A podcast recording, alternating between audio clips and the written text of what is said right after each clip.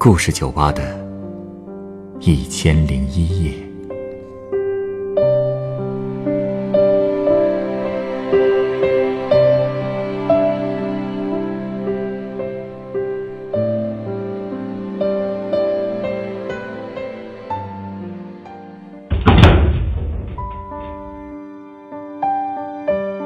欢迎光临故事酒吧。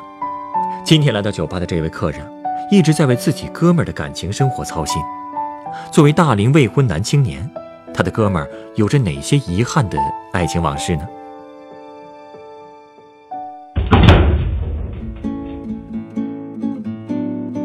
哎呦，行了，你就别陪我了，火车谁不会坐呀？赶紧回去跟女朋友聊天去啊！哎，别瞎说啊，谁女朋友？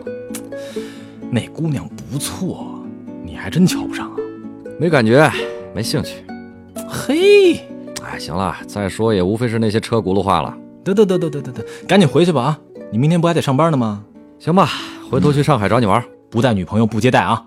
敢，走了。哎，老冉，嗯，该放下的就放下吧。回头上海见，欢迎下次光临。还需要加点水吗？哦，谢谢。听你们聊了一晚上，挺热闹的。嗨，老冉跟我是好哥们儿，我平时在上海工作，一会儿就得坐火车回去了，难得和他见一回。你好像还挺关心他的感情问题的。嗨，他都二十八了，还没正式交过女朋友呢，他们家都要急死了。你也跟着着急？主要是我生气，他们家给他介绍了好几个。我看过照片，条件都不错，可他就是看不上。感情这事儿啊，别人说了不算。你觉得顺眼的，人家不一定觉得合适。他应该有他的标准。哼，这倒是。不过符合他标准的，他也追不上啊。他呀，就还是没有从过去走出来。他过去受过伤，算是吧。这老冉呢，是我从小玩到大的朋友。他的性格属于那种。绝对的闷骚型。这种闷骚型人格啊，有个特点，就是对待感情内心特丰富，可行动上却很木讷。你就说高中那会儿吧，他第一年高考落榜了，后来他就复读。那所中学啊，应该是全国知名的魔鬼高考加工厂了。复读班的日子过得那叫一个没劲，而且特别压抑。不过老冉运气好啊，分到一个好同桌。那个女生性格温柔。学习也认真，主要是长得好看。你也知道，理科班里的女生本来就少，质量高的就更可遇不可求了。刚好他俩那会儿家离得也不远，所以一到周末，他们都是一起坐中巴车回家。这一来二去的，老冉自然就喜欢上人家了呗。他跟我说，有一次回家，那个女孩睡着了，哎，这头就。不自觉的就靠在老冉身上睡了一路，老冉说自己脸红心跳，憋了一路，晚上回去整整失眠了一夜，真够纯情的。我当时就劝他表白，可他怕那女孩不同意，那可就连朋友都做不成了。而且当时学习压力也大，就想着说高考完了再说。高考后他说了没有，压根儿就没敢，因为女孩考得不错，直接考上了上海的一本大学，可老冉呢考的就很一般了。也没去成上海，所以他这块木头啊，就觉得他们俩没戏了，也就只能是和他当普通朋友，偶尔联系一下。我也劝过他再找个女朋友，可他一直调侃自己上的是理工科学校，学的又是土木工程，女生数量和质量都不怎么样。哎，你刚才也看见了吧？他长得还挺帅的。我说你只要不挑，这么大的学校，矮子里拔将军，总有一个适合你吧。他总说不行，说什么学校的女生都长得很科学家，所以大学四年，老冉的课余生活就是踢足球、打游戏。其实，他还是放不下那个女生吧？就是，可他就这德行，喜欢人家又不主动。后来大家都快毕业了，我也在上海实习。那年中秋的时候，老冉突然兴冲冲地说要来上海找我玩。我在地铁接他的时候，看他带了一大堆吃的。差点感动死我，谁知道这小子立马带着我去找那女孩了。原来他是打着见我的幌子来上海找他那女同桌了。自己还不好意思一个人去啊？对呀，结果吃完饭还是那女孩硬买的单，说老同桌来看她，怎么也得她请客。我们怎么说都没用，搞得我们俩男的那叫一个尴尬。走的时候，老冉带的那些吃的，是一个都没留给我，全给那女孩了。那些吃的，本来就不是给你的吧？扎心了啊！哎呀，那次老冉是第二天走的，头天晚上，他和我聊了好多关于那个女孩的故事，说那个女孩多么多么独立，他们家里情况不是太好，还有个弟弟要照顾。他在医院做实习麻醉师也很不容易，一个小姑娘还要抬病人，有时候一点小问题家属就要说三道四的。然后又开始说高中车上被铐着的那个老黄历，我真是挺无语的。我就问他：“你要是还那么喜欢他，干嘛不追人家呀？我觉着他对你印象也挺好的呀。”嗨，不太可能能追上。为什么呀？还是做朋友吧，挺好的，我也知足了。那后来他俩就这么没下文了？是啊，老冉毕业后就留在了这边的一家国企，那个女孩准备读研后留在上海。后来就很少听老冉说那个姑娘的事了。然后就是一一四年的时候，那天晚上我加班完都快十点多了，老冉突然给我打电话。嗯嗯，喂。干嘛呢？哦，走在冷风中。你少装一点，不会死的。我说真的啊，上海昨天就降温了。你你听听这风声。刚加完班。是啊，有事吗？嗯，有。你说。你先调整一下状态，我再说。不不用，你说吧。你觉得喜欢一个人跟被一个人喜欢？哪个比较幸福？哎呦，我这鸡皮疙瘩都出来了啊！没跟你开玩笑，你好好想想。我想想啊，应该都还行吧，可以一个走心，一个走肾，嗯，都挺好的。怎么了？难不成走位呀？我跟你说啊，上次你跟我说你们单位烧饭那个阿姨厨艺不错，我听着就不对劲。你能不能好好说话呀？哟哟哟哟哟哟哟，这是有情况啊！真有情况。嗯，我一问才知道，老冉因为他们公司的一个项目认识了一个女孩，叫小莫，标准的东北姑娘，性格也是大大咧咧的。用老冉的话说，她笑起来的时候温度很高，老冉这样的冰块都可以自己融化。嚯，这老冉还是个文青啊！我都说了，他闷骚的要死，心思都花在这种地方了。老冉的公司是小莫的甲方，小莫是负责做资料的。第一次见面是在酒桌上，那姑娘一点都不怕生，打着圈拿着红酒杯一个个的敬。老冉那天实在是不想喝酒，到他那儿的时候又推辞不掉，所以故意唬他说：“都说东北姑娘挺能喝的，要么你换白的，你半杯我一杯怎么样？要么咱俩就都别喝了。”小莫啥也没说，倒了一杯白的，一口气就灌下去，然后把杯子倒过来，冲着老冉就笑。好家伙，真够生猛的。那可不，那一杯白的至少二两多。老冉说自己那天都吓傻了。后来小莫因为工作经常去找老冉，老冉那边毕竟是甲方，所以偶尔也摆摆谱，甩出一堆公司规定什么的。可小莫不吃这套，每次都把老冉怼得哑口无言的。大姐。您怎么也得尊重一下我们甲方吧？啊，不能您说什么就是什么呀？你看啊，你们这次报的周计划跟你们报的月计划都没办法吻合，你这样我们这边怎么跟总公司汇报啊？我们首先得尊重自己，才能尊重别人吧。现在劳务人力紧张，材料也没到位，计划有所调整也是很正常的嘛。实事求是才是对你们最大的尊重吧？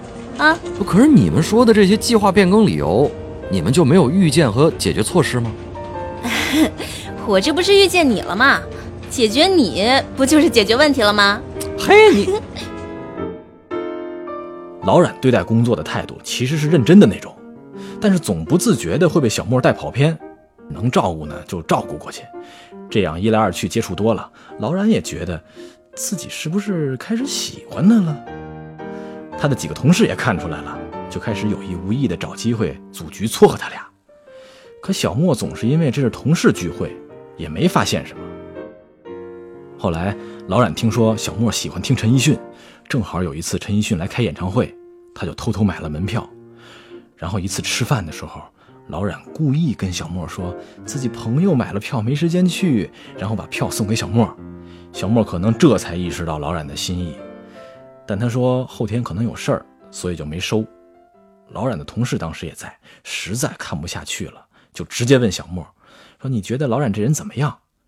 小莫想了半天都没说话，最后竟然给自己倒了整整一大杯啤酒，一口闷下去，然后冲老冉说了句：“是个好哥们儿。”人家姑娘的意思已经很明确了，可是老冉却觉着是自己太突然了，还是不想放弃。小莫再见老冉，可就不像以前那么开朗喽，话也少了不少。可是老冉呢，还是想着各种理由去找他。最后，小莫就开始刻意躲着他了。我也跟他说，很难想象他会喜欢上这种性格的女生。可老冉却说。是跟我自己原来想象的不一样，但是我觉得，心里设定喜欢的标准，或许只是因为还没有遇到。等有一个人出现了，打破了这些标准，这才应该叫喜欢吧。后来有一次，两家公司开完会，组织去唱歌，老冉提前把车开出来，到大门口堵着小莫。小莫本来说有事不想去唱了，可老冉的同事都起哄，劝他一起去。加上又是甲方，小莫就只好同意了。他本来想去上同事的车，可老冉火气上来了，一脚油门就踩到了小莫身边，让他上自己的车。路上他也问小莫，为什么躲着自己？小莫也没说话。哎呀，他也不想想，真要是不喜欢的话，你让人家怎么说呀？何况还是甲方。哎，喜欢上一个人，而且是好不容易鼓起勇气才决定追的时候。可能就顾不了那么多了吧。那次 K 歌啊，老冉特憋闷，一直和小莫的同事喝酒闹腾，没搭理小莫。后来是小莫跟他同事先走的。等老冉和同事走出来的时候，可能是被冷风给激醒了吧，他突然就跟同事吼着要和小莫表白。同事也起哄让他打电话，结果电话打了好几个一直占线，最后好不容易打通了。老冉也一下子就怂了，上来就随口问小莫：“刚才是给谁打电话？”小莫说：“是她男朋友。”看，这不就都清楚了吗？所以在追人家之前，还是要先打听好情况嘛。嗯，所以那天晚上老冉回去之后一直吐，折腾到半夜。后来他才知道，小莫的男朋友是在老家时候谈上的，已经交往了很多年。那段时间。老冉特别痛苦，一到晚上就去和朋友们喝酒。有一次和同事喝到一半，他同事说小莫要被调回大连总公司了。老冉听了，当晚就要去找他，最后还是被同事给劝住了，怕他喝多了闹事儿。等第二天酒醒以后，老冉也冷静了。他跟我说，那几天他一直在等小莫和他告别，可最后也没等到。那天晚上，他给我打电话就是因为这事儿。那天他说，他昨天走的，没有联系我。嗯，我觉着呀，他没有告别，或许是觉着对你更好吧。那你也没有联系他吗？我之前删了他所有的联系方式，他号码我记不住了，所以我就打电话问他同事重新要了他号码。我想给他打过去。但是最后，只是发了一个很长的短信。你怎么说啊？我说：“你的告别，就是不辞而别吗？我都没有机会开口说过喜欢你，但是却被你拒绝的这么彻底。现在我想告诉你，我喜欢你，跟你喜不喜欢我，有没有男朋友，都没有关系。我就是想告诉你，你说过你们东北的雪很美，让我有机会去看一看。”我一定会去，希望你好好的。嗯，他回复了吗？我还真收着回复了。对方说，很久都没有这么感动过了。但是兄弟，你短信发错人了。啊？他记错号码了？没错，他一着急自己竟然给输错了。嗨，直到现在，他跟我提起小莫，都会提那条短信，然后笑得上气不接下气。能笑出来，这不说明已经想开了吗？哼，看着是想开了，而且后来有段时间，他真是大杀四方。今天跟我说这个姑娘不错，明天又跟我说那个姑娘对他挺好，还有几次艳遇什么的。但是啊，他其实还是有底线的，只不过稍微变得玩世不恭了一点。之后他连着谈了两三个女朋友，但处的时间都不长，每次分了也没听见他说有多难受，顶多就是笑笑说性格不合。这两年他家里也急了，开始张罗着给他相亲，有的老冉看不上，有的看不上老冉。哎，就说最近这个吧，我看条件真挺不错的，人家姑娘对他好像也有点意思，可他就是说没感觉。他刚才跟我说，自己好像进入了一种恶性循环，再也没有精力去了解、喜欢、追求一个人了。相亲的时候，觉得合适的对象，顶多也就是周末联系一下，然后吃吃饭、看看电影什么的，总是发展不下去，而且。他还时不常的老跟我提起小莫，你说这不就是旧情难忘吗？我觉得不一定是难忘旧情，他难忘的应该是那个时候认真的自己吧。有道理。哎，老冉说他很喜欢张嘉佳的一句话：“我淋过最大的雨是那天你在烈日下的不回头。”他说呀，小莫的不辞而别。就是他淋过最大的一场雨，烈日下的大雨啊！我突然想到了一杯鸡尾酒，你稍等啊。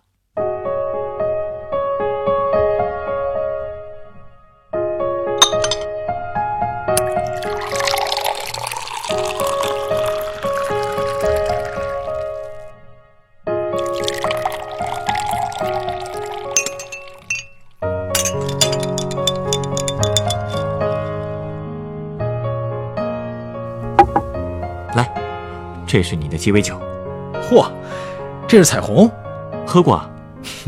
没喝过，但是见过。分成七层的鸡尾酒多有名啊！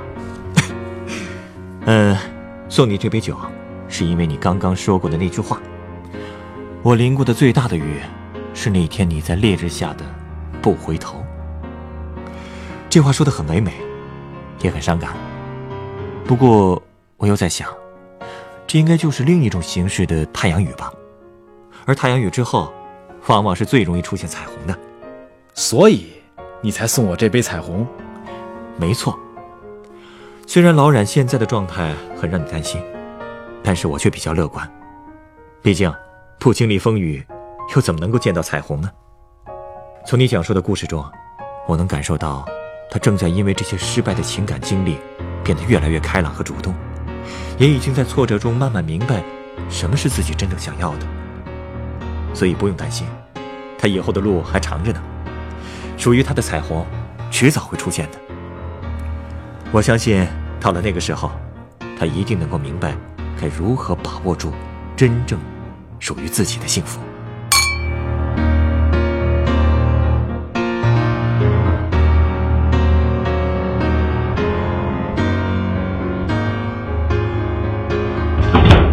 本故事原作《Stop》，改编制作陈寒，演播魏超、宝木、徐徐七二九、陈光，录音严乔峰。下一个夜晚，欢迎继续来到故事酒吧，倾听人生故事。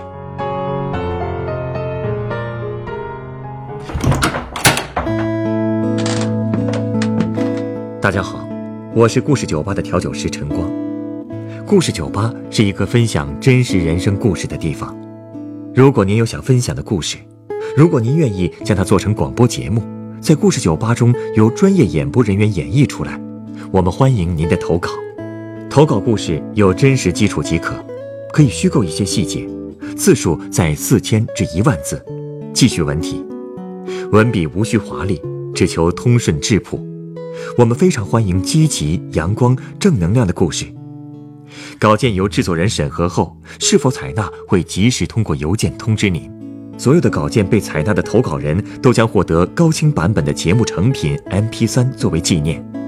如果您在北京，也有机会来录音机房观摩现场录音。投稿邮箱：幺六五三四幺四二三 @QQ 点 com，幺六五三四幺四二三 @QQ 点 com。